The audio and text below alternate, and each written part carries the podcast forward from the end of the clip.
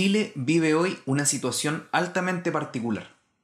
Y esto porque, más allá de estar enfrentando el coronavirus al igual que buena parte del mundo, recibimos al COVID-19 en un contexto de movilizaciones sociales y demandas ciudadanas empujadas desde el 18 de octubre de 2019. Millones de personas salieron a la calle bajo consignas que impugnan precisamente las principales promesas del modelo neoliberal. Pensiones, salud, educación, reconocimiento, desarrollo. Porque, como enseña la lección chilena, no basta con que un país crezca económicamente y participe en los principales foros mundiales si es que ese crecimiento solo es un dato y no una realidad palpable. Ahora, es innegable que Chile en distintas dimensiones ha alcanzado mayores niveles de bienestar, pero la percepción de abuso, de desigualdad y de desconfianza con una clase política crecientemente deslegitimada son malos ingredientes para mantener todo tan en calma. Hoy se disputa una elección histórica, una elección en donde se define si se aprueba o se rechaza el cambio a la constitución de 1980. Constitución escrita en la dictadura militar por una comisión encerrada entre cuatro paredes y validada, comillas, en un plebiscito ratificatorio de muy dudosa calidad democrática. También lo que se juega, en caso de decidir cambiar la constitución de Pinochet, es optar por un mecanismo de construcción de esta nueva constitución. Una convención constitucional, electa 100% por votación popular, o una convención mixta, compuesta en una mitad por parlamentarias y parlamentarios designados por el Congreso Nacional, y en la otra mitad por constituyentes electos o electas directamente. Lo curioso es que este proceso constituyente, si bien impensable sin las revueltas del 2019, fue acordado precisamente por gran parte de esta misma clase política que hace años ha venido siendo objeto de crítica. Así, enfrentamos un proceso de trascendencia histórica, pero sumidos en una profunda separación entre la política y la sociedad.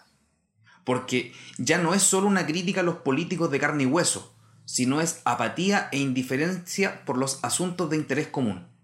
O sea, el enojo con los políticos y los partidos ha derivado lamentablemente en una distancia con la política y la asociatividad en general. ¿Qué pasa cuando un país, en pleno proceso de reconocerse como un colectivo después de décadas de individualismo, se le aplican medidas de confinamiento privado y de restricción de circulación? O, más bien dicho, ¿qué ocurre cuando la gente se comienza a juntar y de pronto se lo prohíben? Y en este complejo contexto, ¿Qué implica un proceso constituyente que está a la vuelta de la esquina? En las vísperas del primer aniversario del 18 de octubre y de un proceso eleccionario con características inéditas en nuestra historia, nos dedicaremos a conversar sobre estas interrogantes. Así comienza, este podcast no prendió.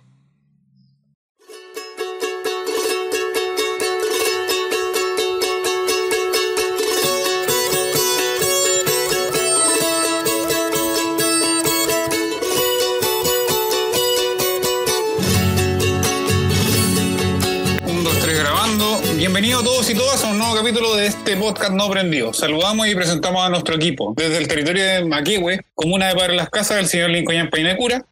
Hola, hola, ¿cómo están chicos, chicas? Bueno, acá dispuesto para compartir una nueva jornada de conversión con ustedes. Desde la comuna de Vilcún, al norte de la región, don César Ávila. Hola, hola a todos, todas. Qué grato volver a escucharles, volver a estar acá, así que nada, ansioso porque esto ya comience. Y nuestra compañera desde las tierras transitadas de Coyipulli hasta la capital del país, Rocío Beltrán. Hola, ¿cómo están? Buenas noches, buenas tardes. Saludos a todos y a todas. Espero que sea una grata conversación y que a las personas que nos escuchen les entretenga el tema que les tenemos hoy. Y nuestro compañero argentino desde la capital de la República Argentina, Fernando Toyos. Hola, buenas noches a, todos, a todas, a todos. Eh, también ahí muy contento de participar de esta, esta nueva emisión y espero que sea interesante. Y le habla Nicolás Machiocchi desde la comuna de Freire y partimos este podcast comentando que llega el mes de octubre a Chile y comienzan los nuevos aires de una revuelta interrumpida por una pandemia mundial. Se abre de alguna otra forma el proceso constituyente a puertas de una nueva constitución en la nación chilena. Bueno, eh, sí, un poco como venía, venía pensando, ¿no? Venía, venía reflexionando un poco de cara a esta grabación que un poco como charlamos con Marco, Marco Teruggi, el sociólogo y periodista radicado en Venezuela en nuestro capítulo anterior de este podcast no aprendió, que junto con las elecciones en Bolivia, el plebiscito por la reforma constitucional en Chile, digamos, son dos eventos que eh, van a estar separados por una semana nomás, están muy, muy pegados en el tiempo, eh, y son dos eventos que eh, su resultado, digamos, como, como salgan, si gana el apruebo, si gana el rechazo, este, si en Bolivia vuelve a ganar el MAS o gana la oposición, la, la, lo que era la oposición a, al gobierno de Evo Morales, eso va a configurar de alguna manera una foto, lo que va a ser la foto de Latinoamérica para, para el año que viene y para, para, el resto de este año. Entonces, un poco desde esa mirada, que un poco más regional y no tan local, porque, bueno, desde Argentina eh, seguimos el, el proceso y seguimos el estallido social de noviembre, pero obviamente no estamos metidos y metidas en, en los detalles. Queríamos preguntar, digo, queríamos, yo estoy seguro que, el público en Argentina y en Latinoamérica tiene mucho interés en saber eh, cómo se llega a este proceso constituyente, ¿no? Y cuál es el vínculo eh, que hay entre, entre, el, entre el plebiscito, que va a ser el 18, este, el 25, perdón, este, y, y el, el, estallido social de, bueno, que comenzó el año pasado, que luego fue de alguna manera interrumpido por la pandemia, y demás. Bueno, parto yo. Creo que hay hoy día, bueno, muchas interrogantes. Precisamente tenemos eh, algunos procesos históricos como el 18 de octubre y los meses de revuelta que vimos el año pasado y a principios de este año. Tenemos después una pandemia global y además a finales del año pasado se acuerda una, podríamos pensar que se acuerda en principio una forma de canalizar todo el malestar social que estaba eh, en boga en ese momento mediante las instituciones, ¿ya? Mediante un acuerdo entre la clase política y es precisamente una clase política que ha sido el blanco de crítica de no solo de esta revuelta del 18 de octubre, sino de todo un ciclo de conflictividad que viene desde hace años. O sea, pensemos en los pingüinos el 2006, el 2011 con la movilización eh, universitaria, pensemos en la protesta eh, pensemos en Chiloé, en el movimiento feminista, en el movimiento mapuche que viene desde antes, incluso harto tiempo antes, ya lo hablamos en el primer capítulo. Entonces, yo creo que hoy día, para al menos cerrar eh, este punto, es interesante preguntarse cuánto se necesitan tanto el, proceso de revuelta como el acuerdo a la salida institucional, si es que se necesitan, o sea, si pueden ambos correr por carriles distintos, si es que se necesitan mutuamente para poder reforzarse, cuánto de dependiente tiene un proceso de otro. O yo creo que quizá hoy día podríamos darle una vuelta a estas cuestiones.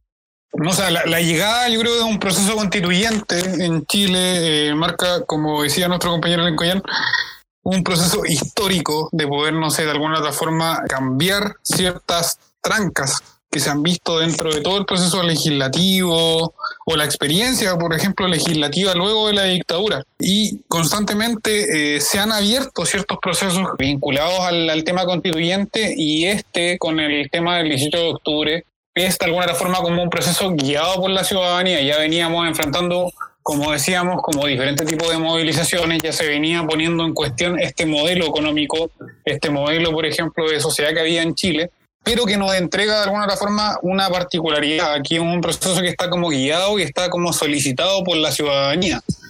Eh, más allá, por ejemplo, de los arreglos o esta cocina que se le llama, por ejemplo, en Chile, con respecto al proceso constituyente, es una alternativa, creo que lo, lo podría plantear como así, a muchas cuestiones que se han venido como problematizando eh, a, la, a, la, larga en la historia de, esta democracia bastante reciente. Yo lo podría definir y lo podría como tratar como una, una crisis de alguna forma institucional que, que va mucho más allá de, de, los principios como de Estado como tal, sino que es una crisis que, que, tiene que ver con un tema de legitimidad también.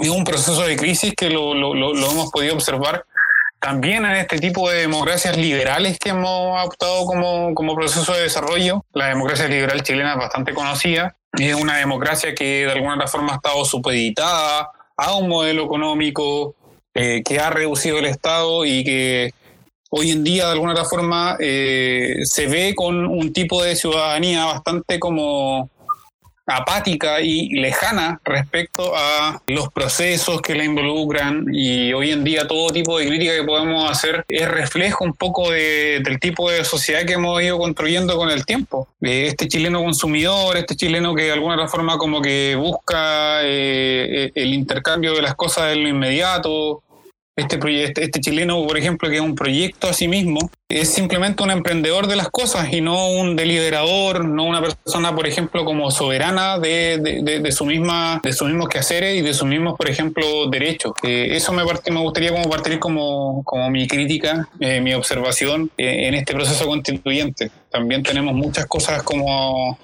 pendientes como ciudadanos y como eh, y, no solamente como clientes políticos.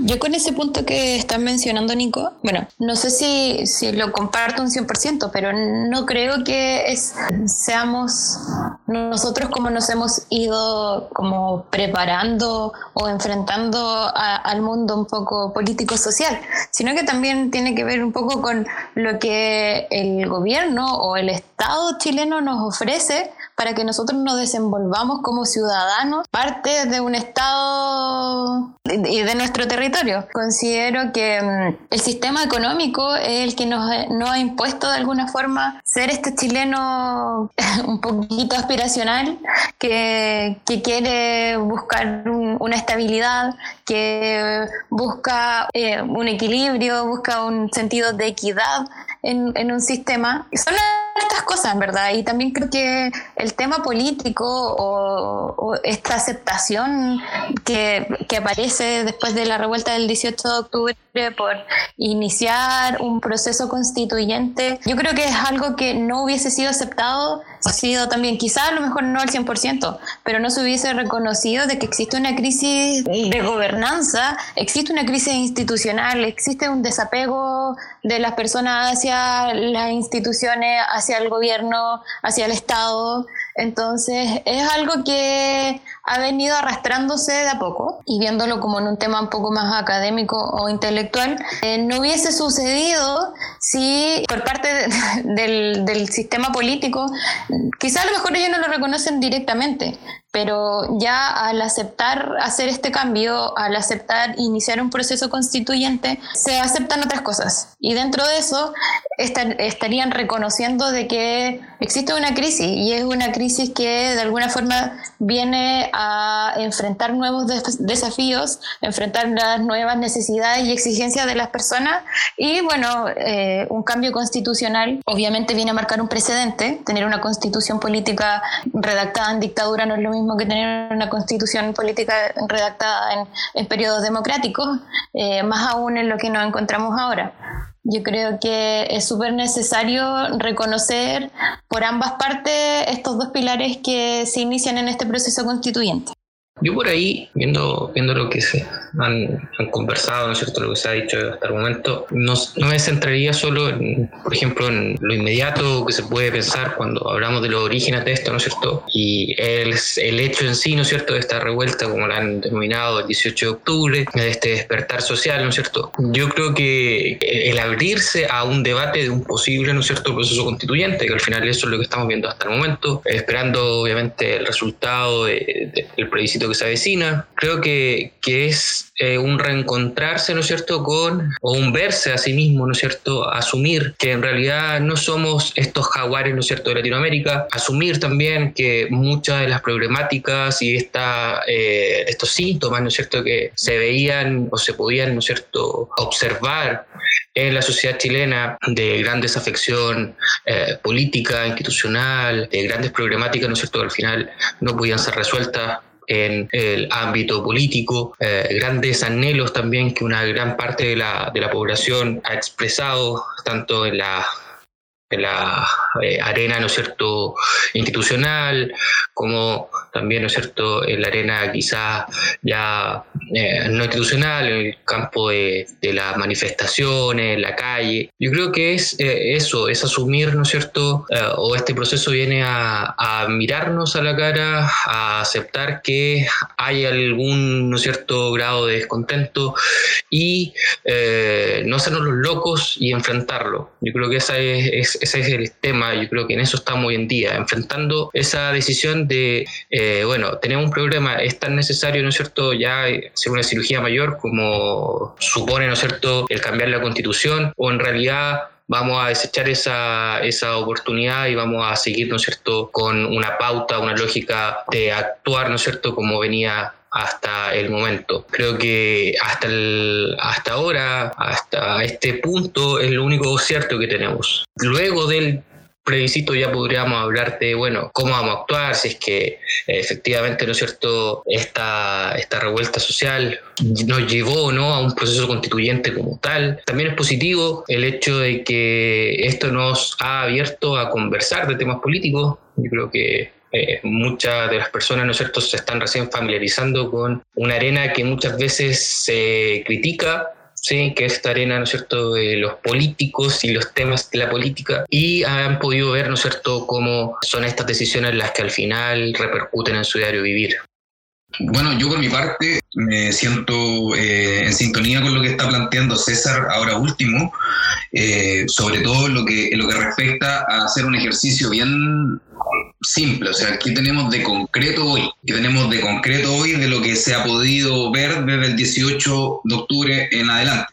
Algunos podrían pensar que es una lectura como eh, minimalista en el sentido de como conformarse con, con lo que existe solamente o, o que evoque a otros tiempos, por ejemplo, en la frase clásica de Patricio Elwin, en la medida de lo posible. Ahora, sí también creo que el movimiento social en general, el movimiento popular, que nunca ha detenido su, su repertorio de acción, la presencia, el poner en, la discusión pública distintos temas, yo creo que también necesita tener alguna garantía hoy concreta para poder seguir avanzando en un proceso que abre una nueva constitución y que al menos esperemos que rija o influya en los destinos del país en los próximos 30, 40 o 50 años.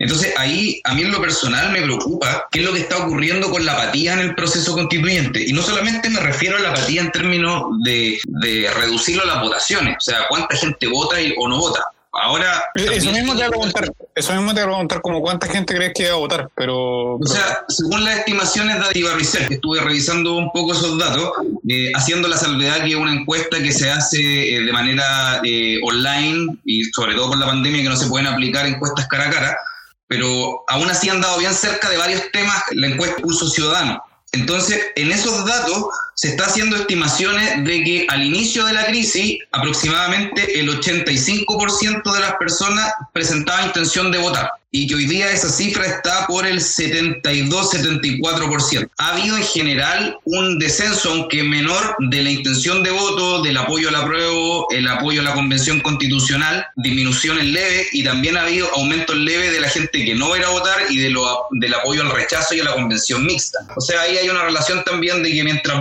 subió una, una opción tendió a bajar la otra. Pero aún así, si lo pensamos y tomamos el promedio de la participación desde las parlamentarias del 89 hasta la fecha, estamos viendo de que hay un aumento muy por sobre el promedio. O sea, de hecho, si uno ve la participación del plebiscito del 88, como planteaba hace un, rato Fer, o hacía la comparación, que fue el donde más participación electoral hubo desde la transición a la democracia, viene como en un descenso eh, paulatino y ahora se espera que haya un repunte, o al menos en esta elección, por lo histórica que es, pero haciendo, para terminar mi punto, la salvedad de que estamos en un, eh, en un, en un problema sanitario global que también tiende a desincentivar la participación electoral y además las desconfianzas que hay con la política. Porque si bien, al menos lo que respecta a los datos de esta misma encuesta, las que se pudieron hacer en ese tiempo que aún no estaba la pandemia, sobre la valoración del acuerdo y, la posibilidad de canalizar políticamente este problema, si bien la, la mayoría, me refiero 50-60% de personas en estas encuestas validaban lo que se hizo y la valoración de las figuras públicas que participaron aumentó,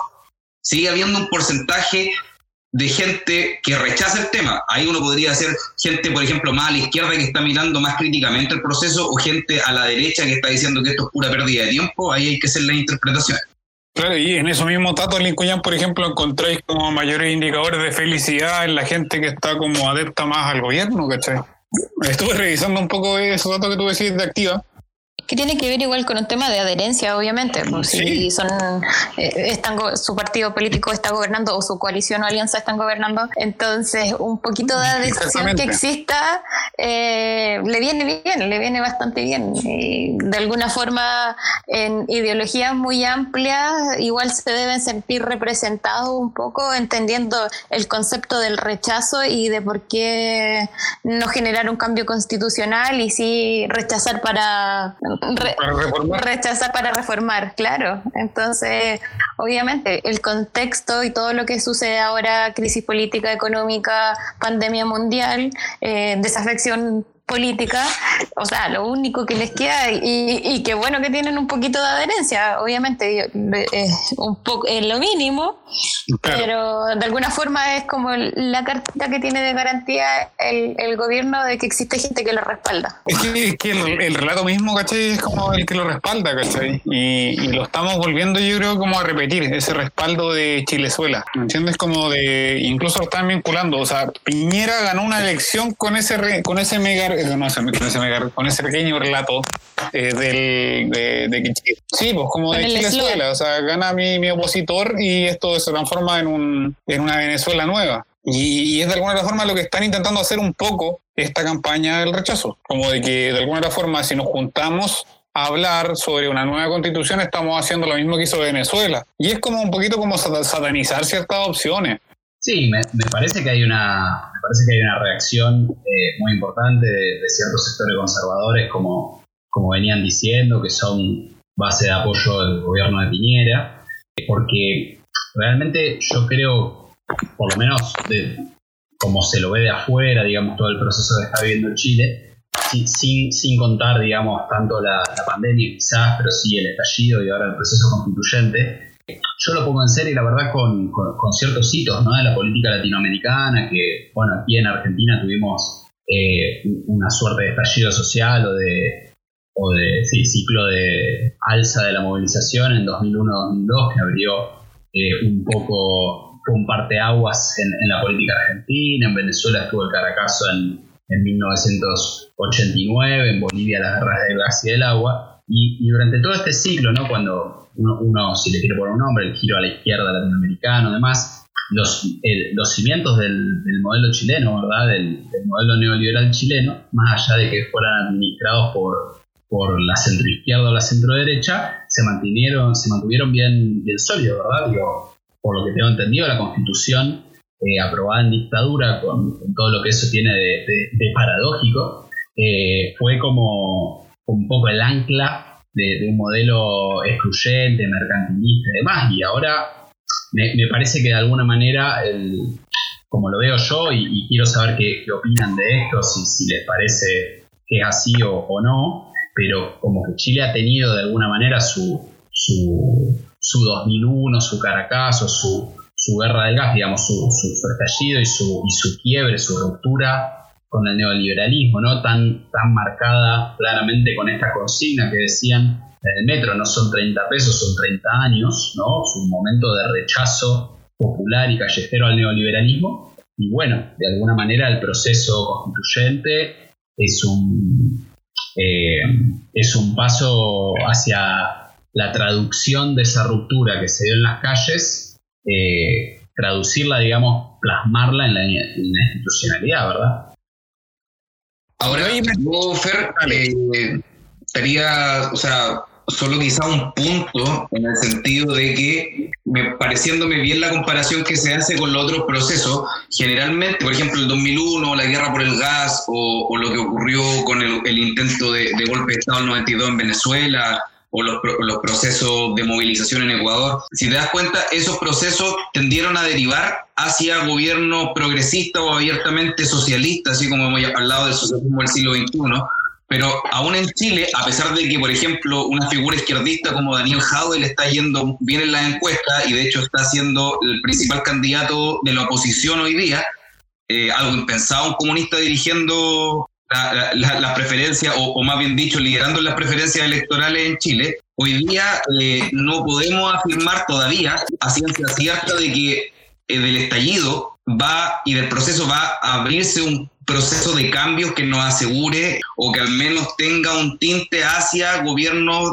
de acento más marcados, eh, progresista o izquierdista, ¿ya? Y, yo lo llevaría para quizás dar el pase nuevamente al fenómeno de la apatía y al fenómeno de la desafección política que estamos teniendo hoy en este proceso. ¿ya? Eh, no sé si toda, toda esta energía colectiva se va a poder canalizar o buena parte en un proceso que, que, que cuaje. O sea, así como no, para dar un, ejemplo, o sea, los dirigentes del Frente Amplio en un momento de las protestas fueron a acercarse a Plaza Italia y fueron eh, expulsados de una marcha. Algo similar pasó con, con militantes comunistas en Iquique, ya en pleno eh, estallido social. Entonces, había, de hecho, por lo mismo vimos en las calles ninguna bandera de partido político. Yo creo que aquella persona que osó hacerlo en alguna marcha en Chile la sacaron. Y eh, lo que vimos fue una gran cantidad de banderas mapuche. A veces me atrevo a decir a rato, por lo menos la Araucanía, más que banderas chilenas y muchas banderas chilenas también. O sea, como banderas de representación nacional. Entonces, ahí yo creo que tenemos una gran interrogante que se va a responder en el futuro próximo. Con este tema de la apatía y desapego político que tú mencionaste, Lincoln, creo que efectivamente es una variable potente y que va a influenciar en las votaciones del plebiscito de este domingo 25 de octubre. Em, pero también hay que reconocer que en Chile no existe una cultura del voto. Tenemos un sistema de voto voluntario en el que a las personas no se le exige eh, ir a votar, sino que es voluntario, eh, o como es voluntario. Y nuestra educación cívica y política es muy baja como sociedad, por no decir que es casi nula. Entonces esto ha llevado a que las personas también dejen de creer eh, en que ejerciendo su opinión a través del voto van a ser escuchados y se van a crear los cambios, porque eso no existe. Eh, por eso es que la gente comienza a movilizarse, creo que es una de las variables, porque la gente empieza a, generar estos movimientos sociales. Em, recordemos que estamos en un sistema en el que se representa a las minorías y las mayorías no tienen peso político si no cuentan con el apoyo de este pequeño porcentaje. Eh, hoy en día se valida en el Congreso la voz y el voto de estas minorías. Y aunque las mayorías opinen y piensen lo contrario, no se les permite generar cambio. Ahí es donde nos encontramos con estas pequeñas trampitas de la actual constitución y que son las cosas que hoy en día se esperan reformular o cambiar. Entonces, si la gente ve que el sistema funciona así, obviamente eh, se van a volver escépticos eh, y no van a creer a lo que los congresistas o los gobiernos de turno les ofrecen para representarlos. No, eso, perdón que que vuelva sobre esto, pero me parece que ese también, por lo menos, puedo hablar del 2001. Aquí en Argentina, no tanto de, los otros procesos, pero en el 2001 la consigna del 2001 era que se vayan todos, digamos. También era una crisis de representación o, digamos, un abismo que se había abierto, que, el neoliberalismo en Argentina había abierto entre la ciudadanía, si se quiere, y los partidos tradicionales, que aquí son el, peronismo y, y el radicalismo, este, porque ¿qué había pasado? Claro, digamos, vos votabas a un radical, un gobierno radical, y aplicaba la política neoliberal. Después votabas a un peronista y aplicaba la política neoliberal. Entonces era como, bueno, ¿para qué voy a votar? Digamos, como ahí, ahí la representación eh, entre, y el vínculo entre los partidos tradicionales y sus bases se erosionó. Eh, y bueno, el 2001 justamente fue poner eso en cuestión. Y si, si hoy Argentina tiene como una cierta digamos, un, nivel de politización y, digamos, ahora y de alguna manera se está, uno podría pensar que se está armando un nuevo bipartidismo entre kirchnerismo y macrismo, fue luego de todo este proceso. Igual, obviamente, como decís vos, Nicoyan, eh, el futuro no está escrito y, lo que pase a partir de ahora no, no necesariamente va a ir para, para uno u otro lado. Eh, yo les quería preguntar igual más, eh, yendo a, lo más eh, particular, si se quiere, eh, habían mencionado algo de convención mixta, convención constituyente, si pueden explicarnos para quienes no, no escuchamos esto desde Chile, eh, cómo es bien el tema del formato de la elección, qué es lo que se va a votar, más allá del apruebo o del rechazo y digamos qué características tiene cada opción. No sé, mire, yo por lo menos antes de, las opciones preferiría como contextualizar un poco qué se deviene como en Chile, ¿cachai? Es como, en primer lugar, este proceso constituyente como se inicia con un plebiscito de entrada que tiene un voto voluntario, que tiene de alguna forma dos opciones, que es el apruebo o el rechazo a una nueva constitución. Si gana la opción apruebo, tiene dos modalidades y es lo que tú mencionabas, Fer, esa, esa, esa duda que tenías, ¿cachai? Como respecto a la convención constitucional, o convención constitucional y la convención mixta constitucional. Primero, por ejemplo, convención mixta. 50% eh, de representantes elegidos por la ciudadanía para la elaboración de la constitución y un 50% corresponde a senadores y diputados. La ciudadanía debe elegir el 50% de los representantes del órgano constituyente. Por otra opción, dos, tenemos a Convención Constitucional, que se refiere a la totalidad de los representantes son elegidos por la ciudadanía para la elaboración de una nueva constitución. Es decir, la ciudadanía debe elegir el 100% de los representantes del organismo constituyente. ¿ya? Pasaríamos a ese proceso.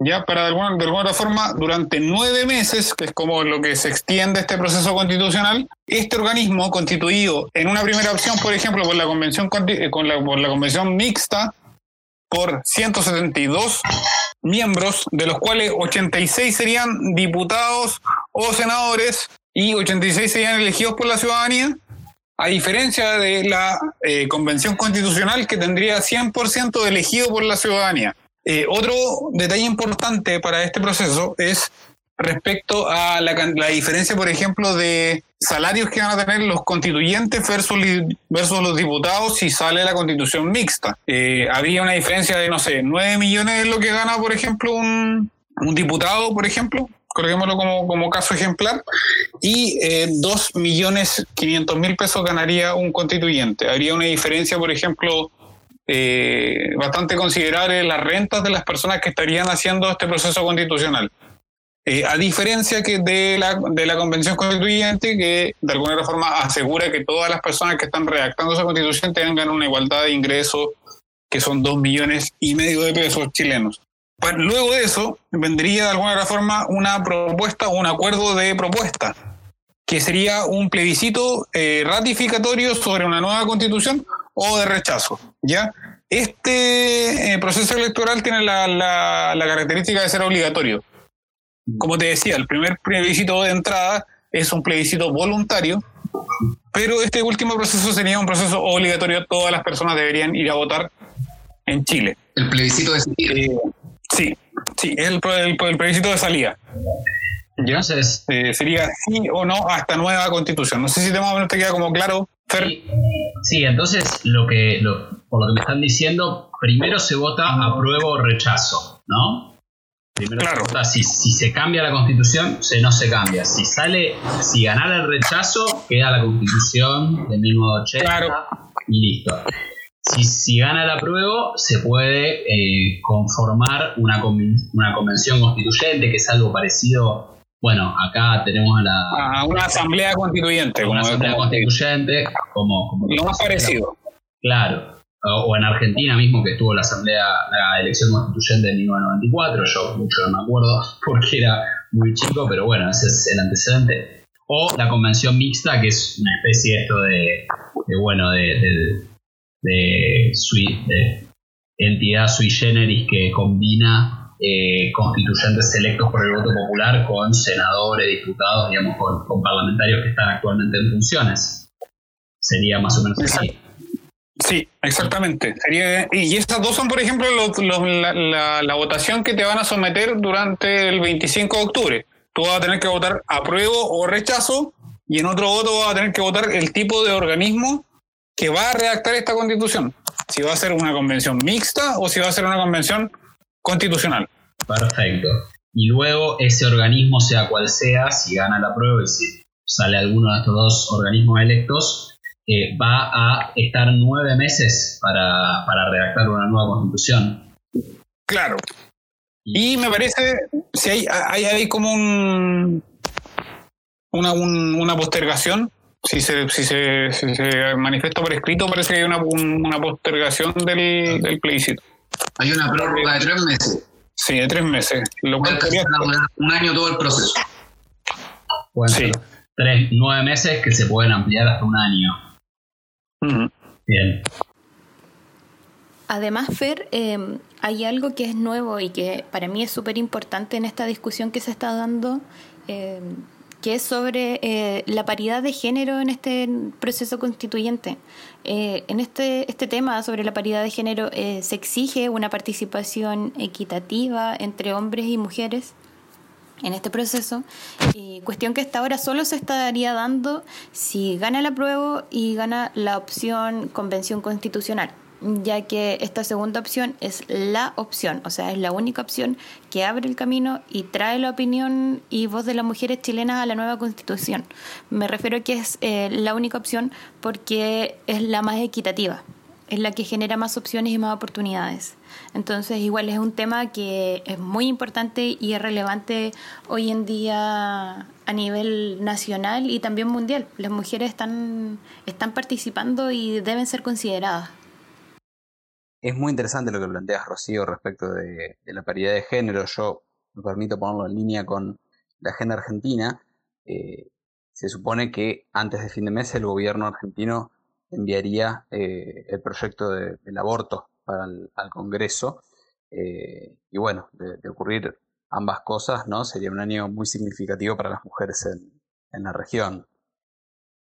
¿Y qué, qué, nivel de acuerdo tienen que tener, por ejemplo, cada punto? Me imagino que, que, va a haber puntos muy polémicos, ¿no? Puntos donde habrá acuerdo y puntos como quizás el tema de las jubilaciones que tienen todavía el sistema, tienen el sistema privado, que acá lo conocimos como AFJP y allá se llama AFP, ¿verdad? Eh, el tema de la educación, el tema de la salud, me imagino que van a ser muy controvertidos.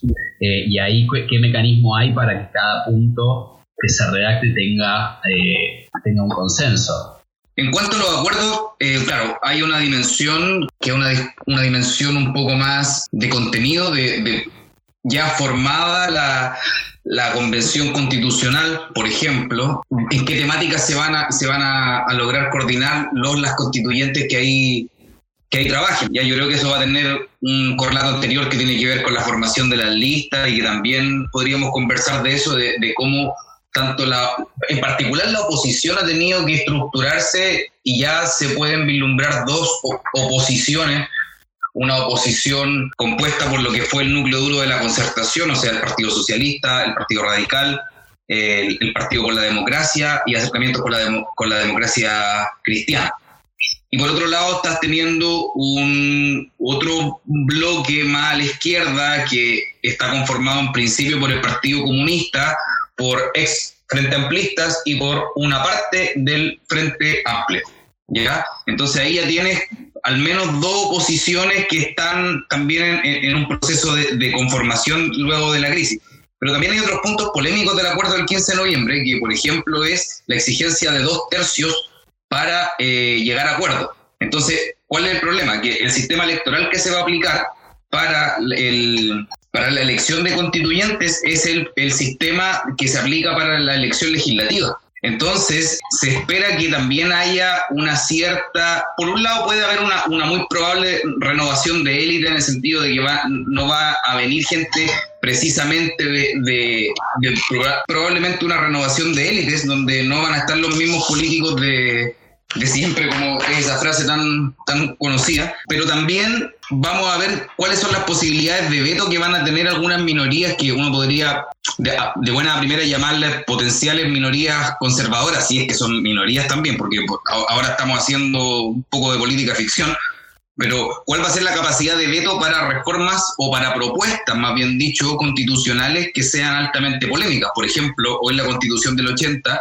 reconoce el principio de la subsidiariedad, o sea que mientras los privados se puedan hacer cargo de las problemáticas del país, no tiene por qué intervenir el Estado, a excepción de algunas cosas puntuales como administración de justicia o Fuerza Armada. Pero todo lo demás es tendiente, o buena parte de lo demás es tendiente a ser privatizado, ¿ya? Entonces, ahí sacar ese, ese principio de la Constitución que está desde 1980 y que con la reforma de la concertación el 2005 no salió, o sea que ha sido uno de los pilares constitucionales del neoliberalismo, probablemente eso va a tener una buena resistencia. Entonces hay que ver si se van a lograr mayorías, en particular dos tercios de la convención que esté de acuerdo en que eso no tenga que estar y tenga que estar, por ejemplo, otro principio. Ahí también entramos así, la constitución va a ser una constitución mínima, o sea, que asegure ciertos principios generales, o va a ser una constitución más detallada en donde prácticamente, como se, ha dicho de manera media caricaturesca, como empezar a redactar leyes dentro de la constitución. Eh, ahí quizás va, a buscarse, me imagino, algún punto intermedio en que la constitución no sea un gran, una gran tesis, como tampoco sea un folleto de dos páginas. Entonces, yo creo que ahí también preguntarse, creo, que es válido, cuántas cosas van a tener continuidad y cuántas cosas van a tener una ruptura.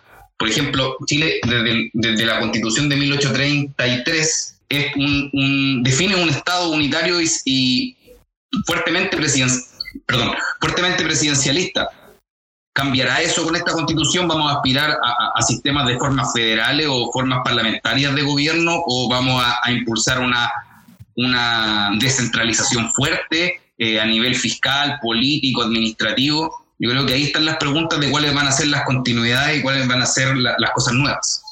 Bueno, otra crítica se le, se le puede hacer eso, ¿cachai? Es como que qué presidente va a estar más o menos eh, guiando este proceso, ¿cachai? Y, y es un gobierno de Piñera. Y es por eso que me gustaría como hacerle la pregunta a ustedes, como cuánta confianza tenemos en este proceso, sabiendo de que va a estar dentro de un gobierno de derecha con todo este tipo de violaciones de derechos humanos, con todas estas vejaciones también que hemos visto en los últimos días también. También creo que puede apuntar a esta crisis como de, legitimidad que hablábamos eh, en un principio, este tipo de gobierno, o sea, el, el gobierno como, como, como tal hay gente que está planteando eh, que, bueno, y no, y no es tan poca esta gente que plantea de que, claro, este es un acuerdo y si uno mira el acuerdo mismo puede encontrar razón de que es a la medida de la clase política, ya porque hay un sistema electoral que favorece las mismas lealtades partidistas o al menos de sector, eh, porque si bien es lo más probable que en la convención constitucional están impedidos varios tipos de funcionarios públicos de participar, pero van a ir en listas de partidos que van a seguir haciendo las mismas máquinas electorales y etcétera. Eh, pero yo en lo personal no me, no me compro mucho el cuento de que esto haya sido eh, una como Piñera tirando un salvavidas y la oposición ayudándolo, ¿ya? O que Piñera le tira trillito a la oposición y la oposición va corriendo para allá. O sea, yo creo que la oposición eh, fue muy eh, beneficiada de ser oposición en esta etapa de la historia de Chile, porque si esto lo hubiese tocado a la nueva mayoría, lo hubiese tocado a, la concertación, probablemente eh, se hubiese configurado otro escenario y otro hubiesen sido la respuesta de los actores. Pero les toca hacer oposición, una oposición bien amplia ya, o sea, teníamos el 20% del Frente Amplio en elecciones pasadas, ya una oposición que tenía una buena representación parlamentaria y lo que fue la, la concertación y su, y su último suspiro como la nueva mayoría, ¿cierto? Pero yo creo que hoy día hay que preguntarse cuánto le conviene al gobierno y cuánto le conviene a la oposición y en qué sentido. Yo creo que al gobierno le, le, conviene el acuerdo en el sentido de que en plena conflictividad se, se logra alcanzar ya algunos mínimos para poder darle una salida institucionalizada a esto. Pero yo creo que ese acuerdo fue muy, muy a pesar del gobierno.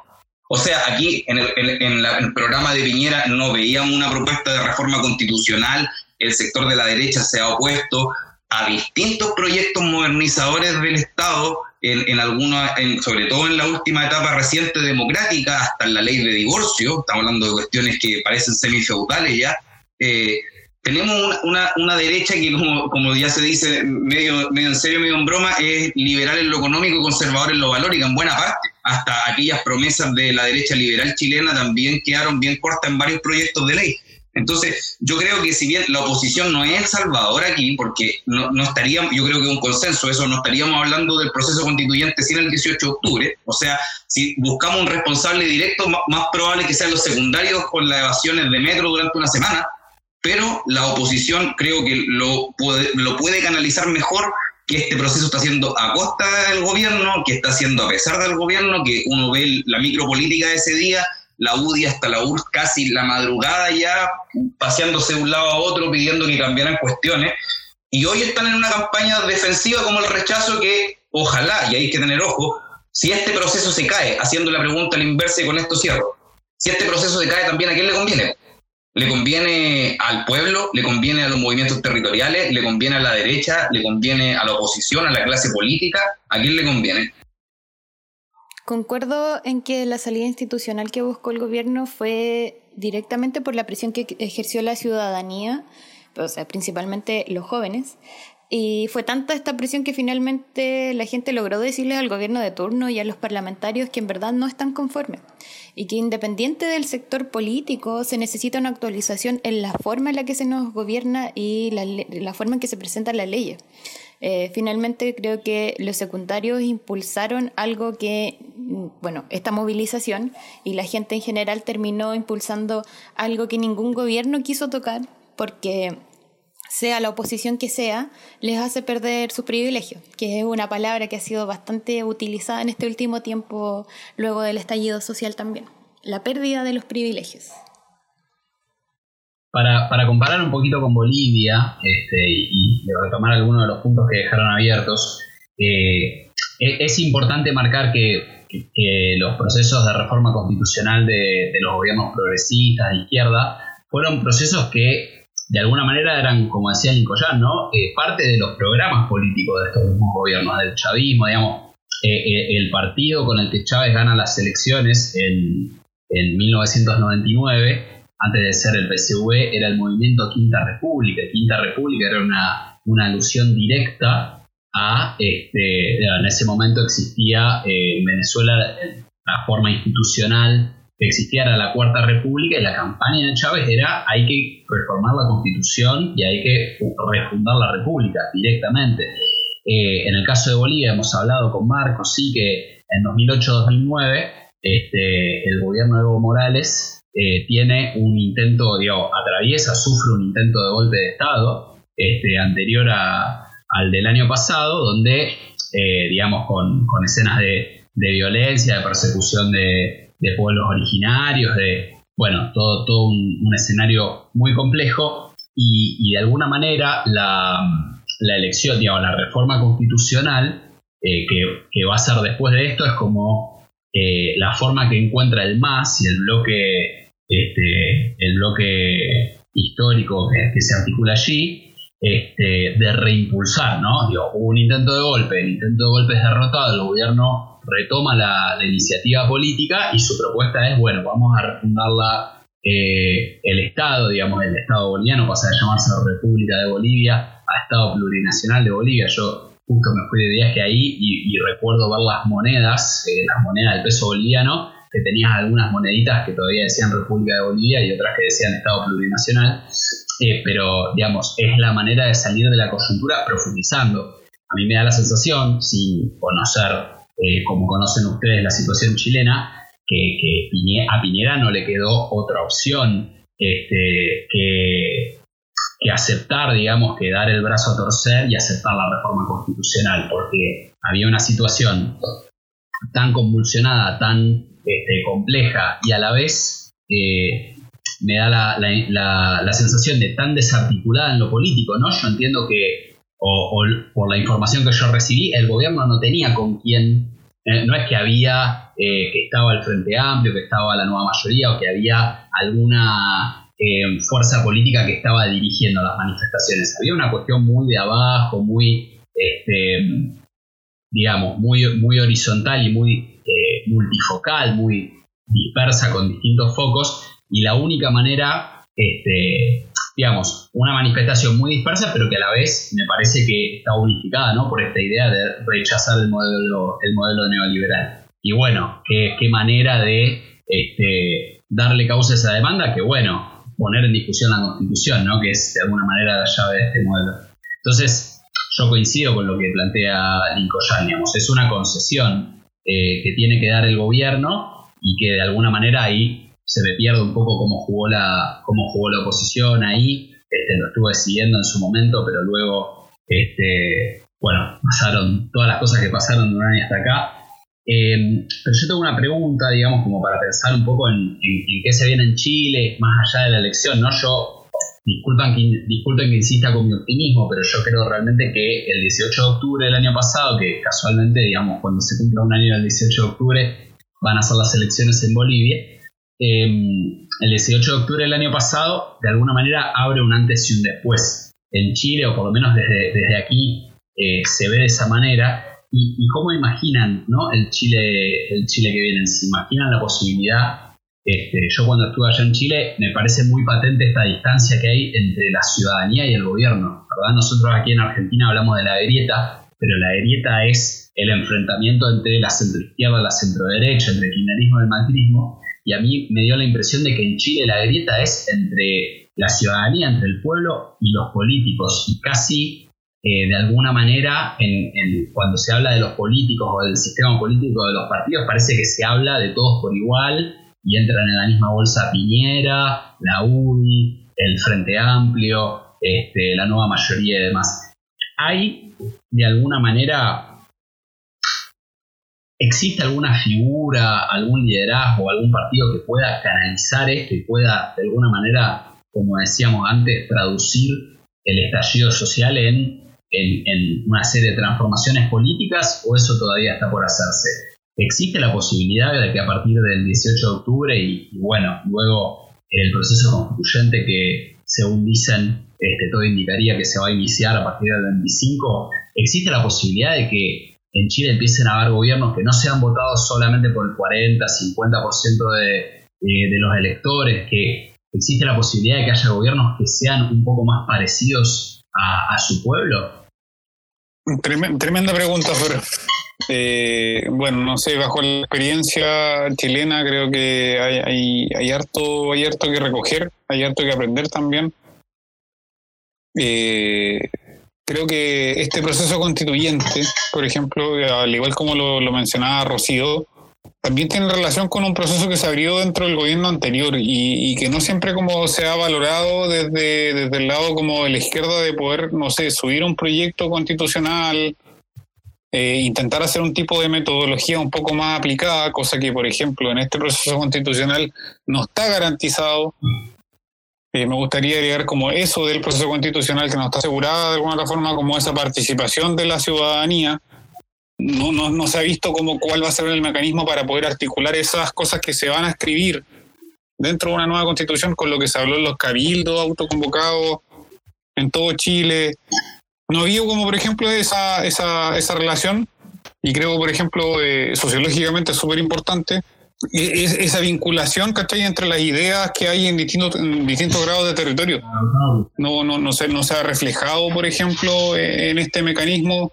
Yo sé que es un mecanismo de plebiscito de entrada al proceso constituyente, pero ojalá que eso se vea también traducido en gestos de la política, eh, no solamente como en elegir eh, gente de la ciudadanía, porque sabemos de que pueden ser capturados por el ámbito como de los partidos políticos y todas estas maquinarias electorales, sino como también eh, mecanismos de participación nuevos. Y creo que ahí como que nos estamos cayendo y, un tema bastante pendiente, entender lo que es la participación ciudadana en Chile. Yo por ahí creo que, que es un poco contradictorio también este, este proceso sobre todo desde el origen, como bien mencionaba Lincoln, ¿no es cierto?, con, un proceso que al final no se gesta como un, proyecto de gobierno, no, es eh, que se haya, ¿no es cierto?, ganado una elección bajo esta, este argumento, esta premisa, aunque eh, por ahí ya se venía cultivando igual la idea, pensemos en los esfuerzos, eh, comillas de esfuerzo, ¿no es cierto?, que se realizan en el segundo gobierno de, de Bachelet, tendientes, ¿no es cierto?, a eh, eh, dar pie a un proceso eh, constituyente. Creo que por ahí quizás podríamos tener algún tipo de relato y por ahí quizás los partidos, ¿no es cierto?, posicionados en la izquierda tenían, ¿no es cierto?, algún, algún grado, ¿no es cierto?, de, de avance ya en este tema.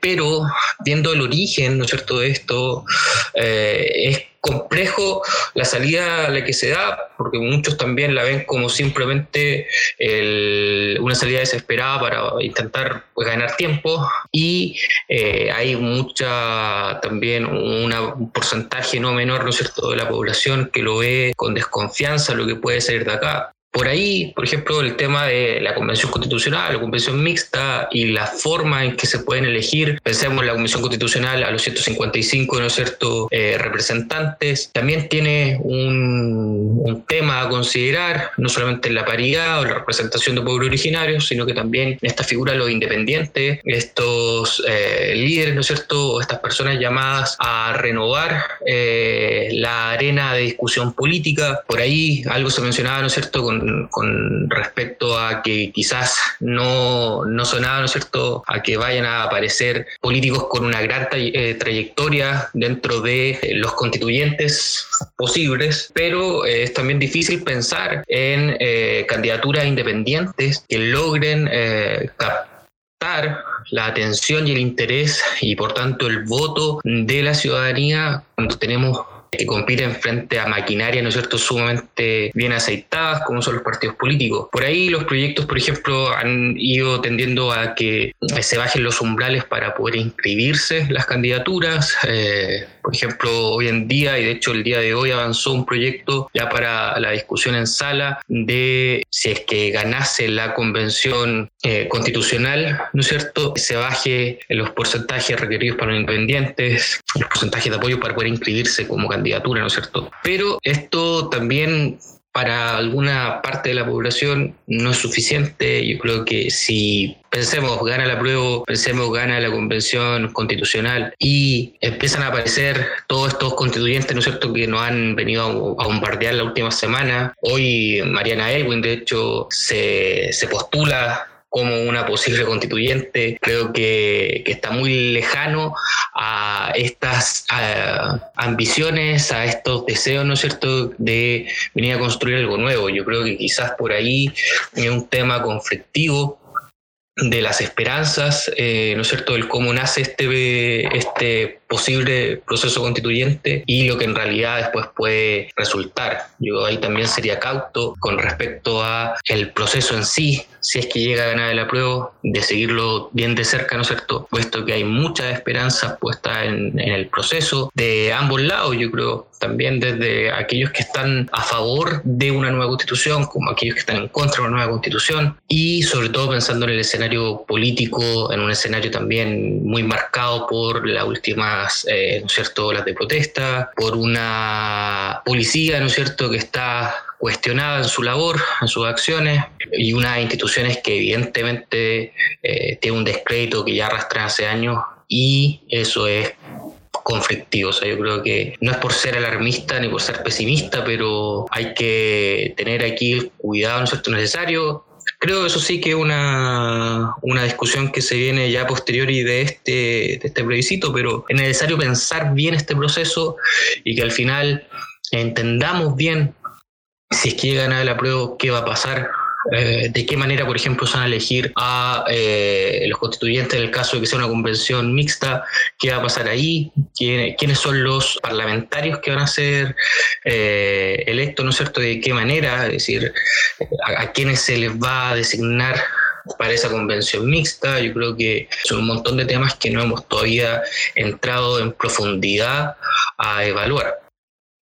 Yo tengo, hay un, lo, que comenta César a mí me, me hace volver quizá un poco más atrás en la conversación cuando estábamos hablando sobre la relación de la ciudadanía, de la sociedad, del pueblo, ahí elijas el término que más, más guste, con el Estado y con la política. Eh, por ejemplo, hace un momento Nico comentaba que más que una desafección eh, de la política a la, a, la, o sea, más una afección de la, de la ciudadanía a la política sería una forma nociva del Estado hacia la ciudadanía que ha, alentado esta división entre política y sociedad.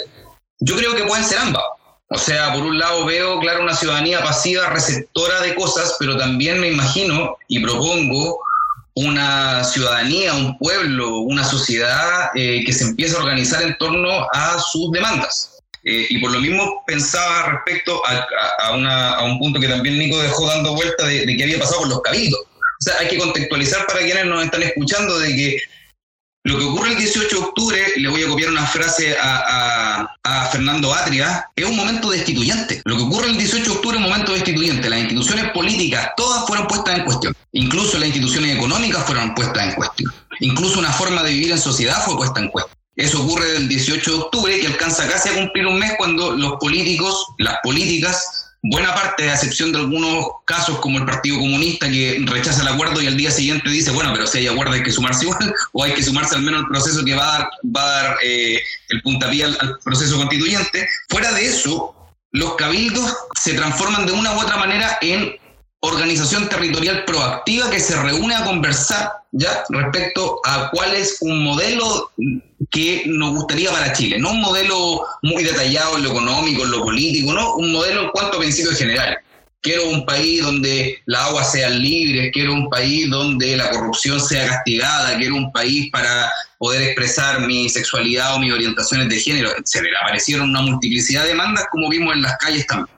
¿Cierto? Y si de hecho uno va a la, a la opinión pública, la nueva constitución no era de las primeras demandas. Hay quizás hasta temas psicológicos en las encuestas, porque la gente tiende a responder las encuestas en más en una evaluación directa de su vida. Por lo mismo, una, la pensión, que cambien las pensiones, eh, es algo mucho más concreto que cambie una constitución. Y esa ha sido la, el, punta, o sea, la punta de lanza del rechazo para motivar ese tipo de cuestiones. Pero también me pregunto, en esta idea que decía al inicio de, de pensar la ciudadanía no solamente como una víctima de un proceso malévolo que sin duda tiene harto de eso, cómo la ciudadanía toma ya la, digamos, la política por sus manos. O sea, aquí pueden ocurrir varias cuestiones.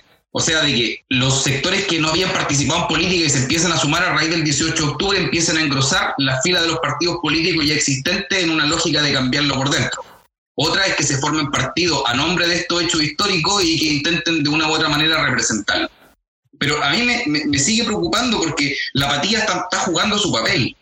La apatía está jugando su papel en el sentido de, por ejemplo, estamos hablando de la lista, lo de la lista de independientes. Eh, el, umbral, el umbral perdón, para poder inscribir candidaturas bajó de 0,4 a 0,2% en, en relación a la elección pasada. Pero yo pienso, las asambleas territoriales que se formaron desde Arica a Punta Arena a raíz del 18 de octubre y que de hecho en estos espacios, en buena parte de estos espacios se hicieron los cabildos, ¿tienen alguna postura concreta respecto al plebiscito? Por ejemplo, armar una lista de las asambleas territoriales que yo sepa como propuesta nacional o plurinacional, mm, yo no la conozco. Entonces, ¿a qué, a qué quiero llegar?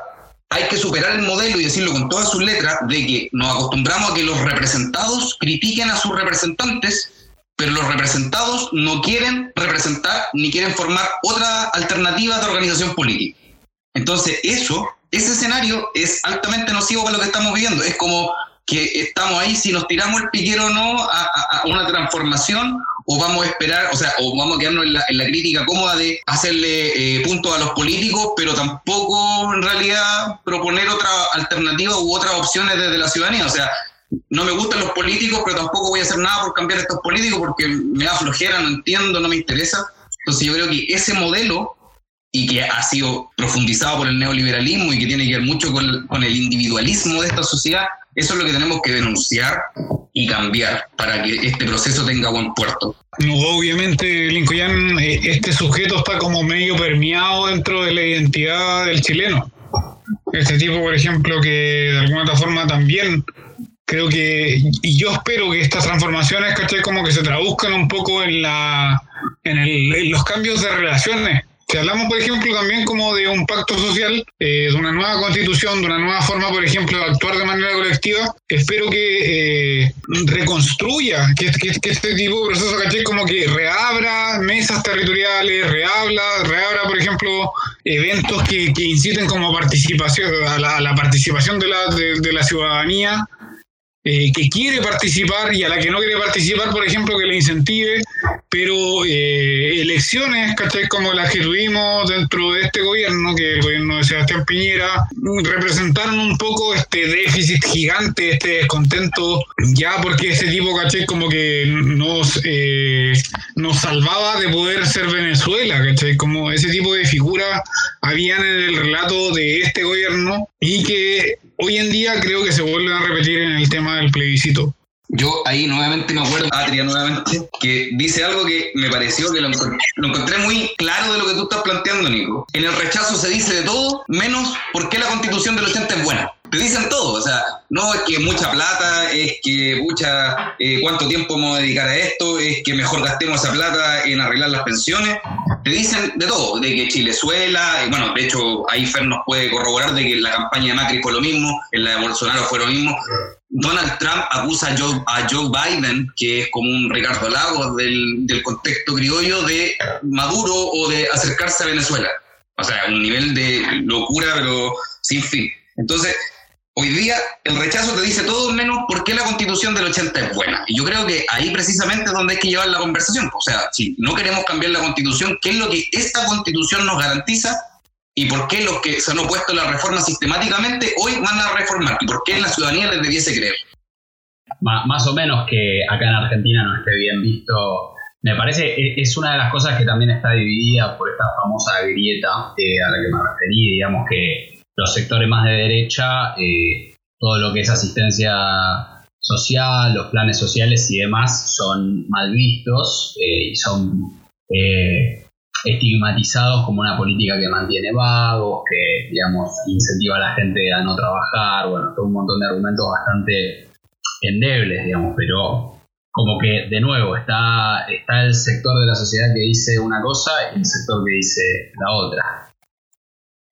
Bueno, yo para quizás reorientar un poco el, el tema de la, de la conversa, eh, quizás podríamos dar paso a Ah, bueno, preguntarnos primero qué, qué, cosas estamos viendo que pueden ocurrir a raíz del plebiscito y, un tema que siento que no, no lo hemos tratado con, con, la debida profundidad y tiene que ver con la violación de derechos humanos desde el 18 de octubre hasta la fecha. O sea, hace un par de días lamentamos eh, el caso de un estudiante de 16 años que fue arrojado eh, por carabineros desde, eh, si me parece que fue el, puente Pío Nono en Santiago. Eh, y bueno, evoca algunas imágenes de ver a este, a este chico tirado, sangrando en, en, el riachuelo de, del, del río Mapocho. Recuerda las imágenes de la dictadura, o sea, cuando la gente se acercaba a tomar fotos, cómo los cuerpos flotaban en el río. Fue un impacto que ya hoy día el gobierno está como gato de espalda defendiéndose, pero ya ni de los sectores más, digamos, derechizados de la oposición, como la democracia cristiana, que en, su propio gobierno, en el último, el de la nueva mayoría, votaba contra los proyectos de ley de su gobierno y, apoyaba, y hoy día apoya varios proyectos de ley del gobierno actual, eh, hasta de esos partidos eh, no pueden esconder y no pueden tampoco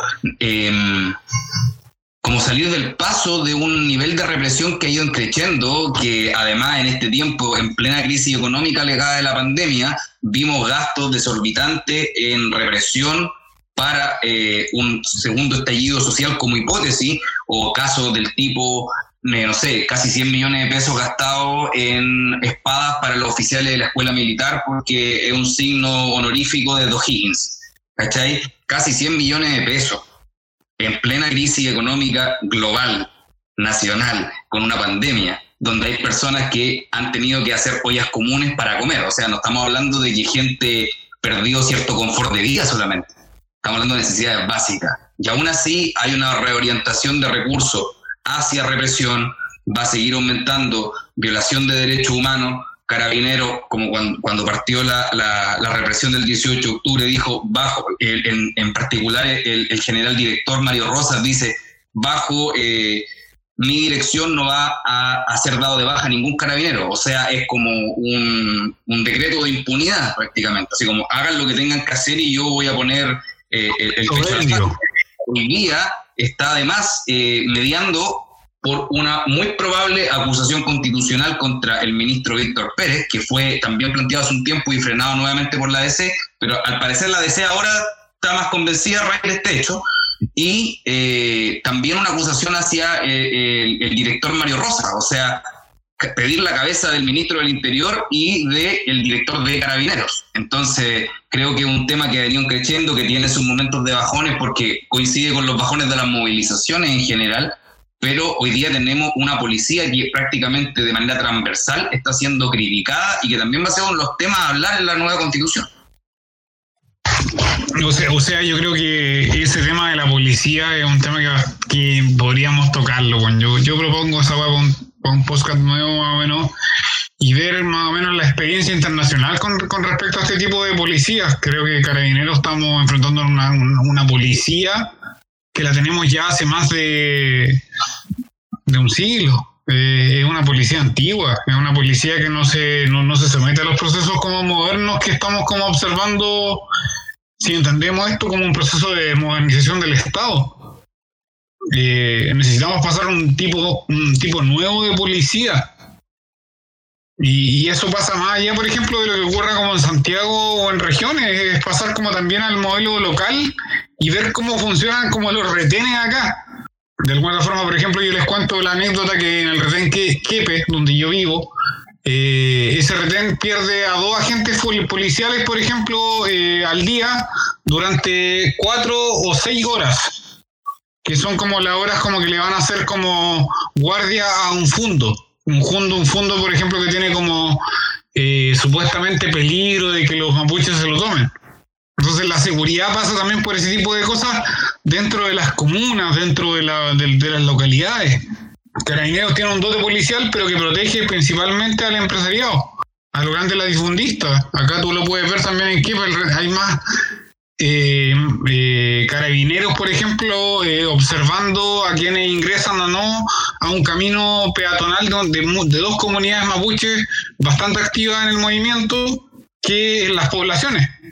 Entonces, como que eso creo que, pasa con el tema como policial, que una, es una institución que está como ya como caducada en estos procesos. En ese tipo, por ejemplo, de, cosas y veo un Estado que se ha desarrollado principalmente en lo policial y no en el tema social. Acá se ven en las poblaciones, por ejemplo, mucho mayor ingreso de eh, carabineros que de asistencia social. Sin duda el tema de las policías debe ser analizado y debe ser tratado de cierta forma para que su servicio hacia la ciudadanía sea distinto y no como lo vemos ahora que se enfoca o equilibra más hacia un sector económico o de poder adquisitivo más que hacia la ciudadanía misma. Pero también hay otros puntos que son súper relevantes y súper importantes de tomar y de considerar dentro de esta discusión y de estos nuevos cambios que la gente está solicitando en, en la Constitución de Chile. Es importante tomar muchos puntos que vienen a actualizar un poco la forma de vivir y, de llevar a cabo las, las, cosas en nuestro país. Por ejemplo, eh, los temas de salud, de acceso a la educación, medio ambiente, los temas de acceso a la vivienda, que no son temas menores, que son temas súper importantes y que de alguna forma también condicionan mucho la forma en que viven los chilenos hoy en día en nuestro país. Tenemos una desigualdad muy marcada por los sectores económicos y por las clases sociales. Entonces, eso mismo ha ido haciendo que eh, estas clases sociales vayan quedando muy distantes unas de otras y exista mucha diferencia entre la forma de vivir que tiene una persona de la alta sociedad como una persona que es de clase media pobre que al fin y al cabo la clase media eh, tiende a ser como los ciudadanos o las personas que están como en el limbo de, estas discusiones o de, de, los temas que en verdad se les considera como clase media porque tienen acceso a cosas, pero si empezamos como a indagar o a, analizar un poquito más, al final son personas que están endeudadas de por vida, incluso por generaciones. Entonces, también son puntos súper importantes que hay que tocar. Obviamente, el tema de las policías es algo que nos está llevando a analizar más en profundidad cómo está funcionando esto y también se liga directamente con nuestra constitución actual. Temas de abusos de poder de violación de derechos humanos. Entonces, todo se engloba, pero también es necesario igual considerar los otros temas y, otros puntos que también nos van haciendo actualizarnos y demostrarnos que estamos como en una era distinta. Yo creo que, que ese punto es sumamente importante, sumamente relevante, eh, sobre todo por las pasiones que despierta. Creo que, que viene, ¿no es cierto?, a, sobre todo eh, reactivar una pelea de, extremos, creo yo, Evidentemente lo, lo ocurrido la última, el viernes pasado, es un tema que eh, hay, es condenable, ¿no es cierto?, desde todo, todo punto de vista. Eh, responde también a una, a una institución que está bastante desgastada, con, una, con un alto mando, ¿no es cierto?, que nadie se explica cómo todavía sigue en pie. Pero, eh, y, ahí yo creo que lo, lo peligroso de este juego también viene a reactivar, como mencionaba al comienzo, estas dos visiones quizás más eh, extremistas. Pensemos que hoy en día los grupos como más radicalizados en, términos de, de, la derecha, ¿no es cierto? En sus marchas, en sus manifestaciones, en su, en su relato, ¿no es cierto? También eh, incluyen a carabineros como una institución noble y que hay que defender y por otra parte los sectores ¿no cierto? más eh, vinculados al apruebo y, y lo, mientras más extremo es, evidentemente hay mayor rechazo a todo lo que eh, circunscribe a la institución de Carabineros de Chile. Entonces yo creo que también es un juego bastante nocivo para el debate que al final queremos eh, o esperamos, ¿no es cierto?, eh, que se dé de qué queremos como país. Yo creo que también eso ayuda a perder el foco de, de, de este proceso que estamos viviendo. Eh, evidentemente, como bien decía Nico, es algo que se puede conversar largo y tendido con respecto a esta, a esta institución, ¿no es cierto?, que ya por todas partes tiene olor a, a, ¿no es cierto? Es difícil en el momento en que sean estas cosas. Yo creo que ese es un punto preocupante. Si, si, fuera en otro momento esta, esta discusión, quizás no tendría tantos ribetes, ¿no es cierto?, de peligrosidad. Eh, me, me, a, a, lo que me refiero con la peligrosidad es cómo podemos, ¿no es cierto?, ocupar este tema que yo creo que debiese ser visto con alturas de mira, al final puede ser manipulado, manejado como un simple, ¿no es cierto?, eslogan o un simple fin electoral, como por ejemplo creo lo ha hecho el, el rechazo. Y también yo creo que, que afecta por ahí a, a, los sectores de la prueba, eh, quizás sectores de la prueba o gente de la prueba que no está tan convencida. Yo creo que ahí hay un punto. Hay gente que quizás todavía tiene sus dudas que se siente un poco más cercana a la prueba y al final, dado, dado todo un, un ambiente mediático, ¿no es cierto?, que es bastante, bastante de polos, ¿sí? puede llegar inclusive a, a modificar su, su, decisión. Bueno, yo creo que de hecho en esta conversación nos hemos centrado en, en la izquierda, pero sin duda que eh, el mundo de la derecha, o sea, hoy del oficialismo, eh, eh, otro mundo que, que está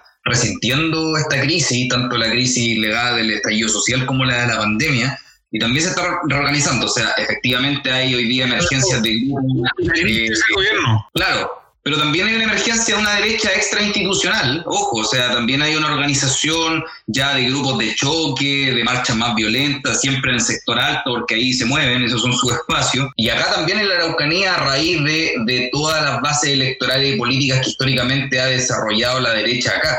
Entonces, por un lado, poner atención a ese fenómeno, a cómo también va a salir jugando el gobierno en sus distintas expresiones, o sea, eh, mientras eh, hubo un fracaso, que en realidad yo lo veía bien predecible, pero como un fracaso de tener una oposición unida desde la DC hasta el PC Frente Amplio para la elección municipal y de gobernador y falló y, y salieron divididos en dos, o al menos en dos hasta el momento. En el caso de la derecha salió unida.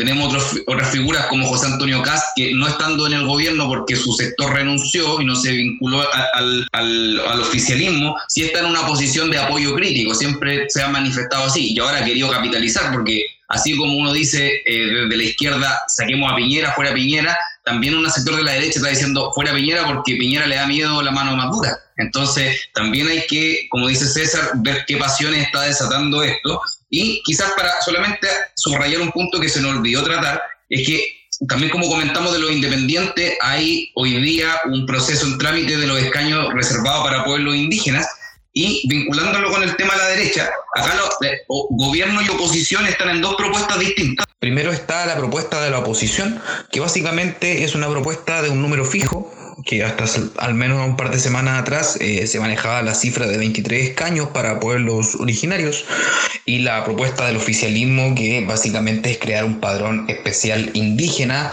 en, dentro de la CONADI y proceder a la elección en base a un distrito único, o sea, solo un distrito para considerar a todos los representantes de pueblos indígenas en el país. Bueno, que existan ambas propuestas es un síntoma de que el proyecto aún no tiene claridades sustanciales y por lo tanto hay que poner atención a ese punto, sobre todo estando a días de la elección de, del 25 de octubre y lo que va a significar que se entre un proceso sin tener esas claridades previas. Entonces, ahí uno puede ver cómo la derecha, para reorientar el, tema que estábamos conversando, cómo la derecha también ha reaccionado frente a, a este tema y también por la pregunta que hacíamos de cuánto le conviene a la derecha o al gobierno el acuerdo, a quién le conviene o a quién le conviene en caso que este proceso se llegue a caer o llegue a tambalear. Hay que poner la atención, yo creo que a, esos factores. Bueno, eh, creo que los temas, por ejemplo, vinculantes al plebiscito, todo este contexto que estamos viviendo hoy en día, eh, con este proceso constituyente, eh, dan reflejo un poco más de, de este aniversario de octubre, de esta, eh, de esta primavera, por ejemplo, un poquito como aventajada con nosotros y nos da la referencia para poder eh, este proceso constituyente con todas las críticas necesarias, con todas las expectativas, por ejemplo, también de la ciudadanía para poder hablar de un plebiscito. Eh, creo que no, nos dejan muchas preguntas, creo que clarificamos algunas que Fer tenía, por ejemplo, desde Argentina, desde una visión más eh, alejada, las diferencias que habían entre una convención mixta, de una convención constitucional, eh, ese tipo de cosas creo que son claves para poder opinar hoy en día en Chile, saber más o menos cuáles son los mecanismos que se vienen, conocer, por ejemplo, las nuevas eh, posibilidades que habrían en el tema de un plebiscito y eh, por lo menos yo cerrar en este aspecto eh, incitando por ejemplo también a la, a la, participación social, a la participación ciudadana principalmente, a, cumplir con la, con las normas sanitarias correspondientes, a no hacer por ejemplo propaganda dentro del día de votación, eso es algo ilegal, recordarlo siempre. No vayas con tu bandera del apruebo, no vayas con tu eh, pint del rechazo, no hagas campaña, valer tu voto, eso, por mi parte. Bueno, sí, me parece que salieron cosas muy interesantes y, y sobre todo nos pudimos meter este, bien en algunos detalles del proceso constituyente y del panorama político que hay en Chile a partir del 18 de octubre de 2019 y de y de la pandemia, digamos, y demás, cosas que aquí en Argentina y en el resto de Latinoamérica no quizás no llegan tanto y eso es bien interesante. Este, yo como para cerrar solo puedo este, eh, ratificar un poco la, impresión que me queda, digamos, la impresión con la que llega este programa, me parece que, me voy un poco con lo mismo, pero un poco más nutrido, eh, de que creo que estamos en un momento, bueno, ustedes lo han dicho, ¿no? Una elección histórica, es un momento histórico eh, y está bueno dimensionar eso este, en un país que está acostumbrado a, que la participación electoral sea del orden del 40-50%, que en una elección este, no obligatoria como va a ser el plebiscito de, entrada, eh, la participación, las encuestas estimen una participación del 70, 70-75%, me parece todo un dato. Eh, y bueno, eh, extender nuevamente mi deseo de que, de que, a partir de este proceso se pueda empezar a traducir en, una, en transformaciones políticas esa, esos reclamos y esa, esa irrupción, este, esa irrupción popular en, las calles, ¿no? que se viene desarrollando desde hace un año. y bueno, que sea eh, de cara a, un Chile nuevo. Yo creo que, no, sé si sea necesario hacer un llamado o algo así. Lo relevante creo es que nos eh, hagamos parte de este proceso, que una, una de las eh, cosas que yo creo que he rescatado este, este periodo, en el cual se ha visto ¿no cierto? una gran proliferación de instancias de encuentros, de reuniones, de programas en los cuales se habla sobre eh, no solamente quizás temas técnicos como por ejemplo las convenciones, los mecanismos de decisión, sino que también el pensar qué queremos, qué queremos construir, eh, hacia dónde queremos, ¿no es cierto?, avanzar. Eh, yo creo que ese es el, primer punto, ¿no es cierto?, necesario, el dialogar. Lamentablemente esta pandemia dificulta, ¿no es cierto?, el, el realizar, no sé, actividades presenciales, pero gracias a Dios tenemos la, tecnología que nos acompaña, ¿no es cierto? Y nos permite al menos suplir en parte esa necesidad de relacionarnos, del vincularnos, del reflexionar en comunidad.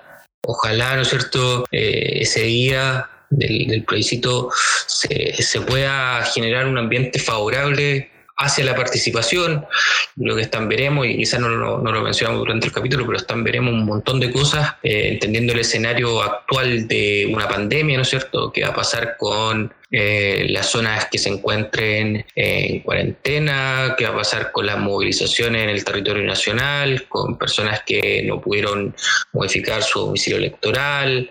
Eh, yo creo que, estas semanas también van a ser interesantes de seguir en ese, en ese plano y ver de qué manera las instituciones permiten eh, una un, escenario en que, por una parte, obviamente, nos cuidemos, nos cuidemos de, esta emergencia sanitaria que estamos viviendo, pero que también se den todas las eh, instancias posibles para eh, favorecer el voto, favorecer la participación, favorecer, ¿no es cierto?, que la decisión que se tome sea eh, efectivamente representando a una mayoría, ¿no es cierto?, de las personas que están habilitadas para votar. Así que eso por mi parte. Bueno, yo más que nada creo que a esta altura está, todo bastante dicho, solo esperar, ahí sí me atrevo a hacer un llamado de participar en este proceso, eh, no es lo mismo que participe el 60% que el 80%, no es lo mismo que la prueba gane eh, al rechazo con un margen pequeño de variación, creo, en comparación a lo que planteaba Fer al inicio sobre cuánto de 1988 y acá, eh, ideal que no haya un resultado como en ese entonces, pues, donde en definitiva eh, la gente que votó por el sí no era una cifra despreciable, de hecho fue una elección bien reñida. Ojalá que esta elección no sea tan reñida. Así que llamar a eso, llamar también y, seguir contribuyendo a la organización territorial, ojalá sean las organizaciones legadas desde el 18 de octubre y, organizaciones que han venido trabajando desde antes por un sinfín de derechos básicos que debiese tener una, una sociedad eh, que tomen las herramientas de la política, que transformen la, política y, que no, nos recluyamos eh, en una posición la cual de repente nos puede dejar entrampado para nuestros propios fines. Poner atención a lo pendiente del proceso queda aún un, trámite legislativo para eh, asegurar la correcta participación de independientes en sentido de permitir mejores condiciones de competitividad, por lo que veníamos hablando de esta captura de los partidos políticos, de la política, y eh, también poner atención a lo que queda pendiente sobre pueblos originarios, cuál va a ser al final la medida que se va a, aplicar para la participación en el, en el proceso constituyente. Así que si bien que el proceso sea paritario ya es un hecho histórico a nivel mundial, eh, hay que poner atención a estos dos puntos que no son para nada menores. Yo quiero cerrar diciendo, o más bien tratando de responder personalmente a por qué cambiar la constitución. ¿ya? Yo creo que es una pregunta muy válida que generalmente las personas más despolitizadas las que tienden a, realizar. Yo creo que hay que cambiar la constitución porque una constitución escrita entre cuatro paredes, como se escribieron prácticamente todas las constituciones en la historia republicana, eh, es una constitución que además se escribe ni siquiera con un Congreso andando, se escribe en un acuerdo entre civiles afines a la dictadura militar, entre militares y entre intereses empresariales. No se le consultó a nadie porque esta constitución incentiva una captura de grupos minoritarios, ¿ya? Y capturan grandes temas, grandes problemáticas. O sea, el interés de un grupito que además concentra mucho poder en sí mismo. Tienen inversión en televisión como tienen en la AFP, como tienen en las universidades, como tienen eh, eh, en el retail. Un mismo grupo económico. Eso yo creo que la constitución obviamente no lo explicita, pero sí lo incentivado con los principios que contiene. Y segundo, porque creo que un país que se jacta de ser un país independiente tiene que construir su futuro con su gente. El país que no es capaz de construir futuro con su gente, a mi juicio puede ser muy radical mi postura, no tiene derecho a llamarse país. Un país construye futuro con su gente. Así que yo hago el llamado en lo personal a aprobar el 25 de octubre y a marcar convención constitucional. Por mi parte, agradezco eh, que hayan llegado hasta este punto de nuestra conversación. Agradezco también las opiniones y comentarios de ustedes, chicos, que obviamente solamente eh, tratamos de contribuir un poco más a esta discusión. Eh, política social que se está dando hoy en nuestro país. Eh, también tratamos de dar respuesta a estas eh, interrogantes o dudas que venían de FER, que está al otro lado de la cordillera y que se entiende que no, no existe mucha claridad respecto al proceso ni, ni temas un poco más técnicos. Eh, entonces, también es súper interesante ver y analizar todos estos, estos puntos que nosotros tratamos.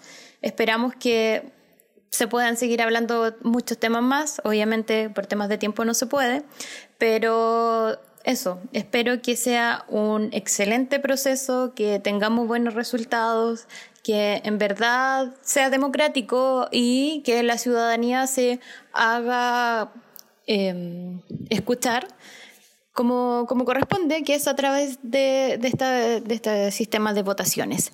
Así que, bueno, que sea lo que sea el resultado, esperamos que sea más favorable que, negativo para nosotros, ya queda claro más o menos hacia dónde nos dirigimos, pero nada, esperamos que la gente vaya a asistir, asista a votar y sea un muy buen proceso sin, sin mayores eh, problemas o algo por el estilo. Así que muchas gracias, que estén muy bien, saludos y nos vemos o nos escuchamos en el próximo capítulo. Que estén muy bien.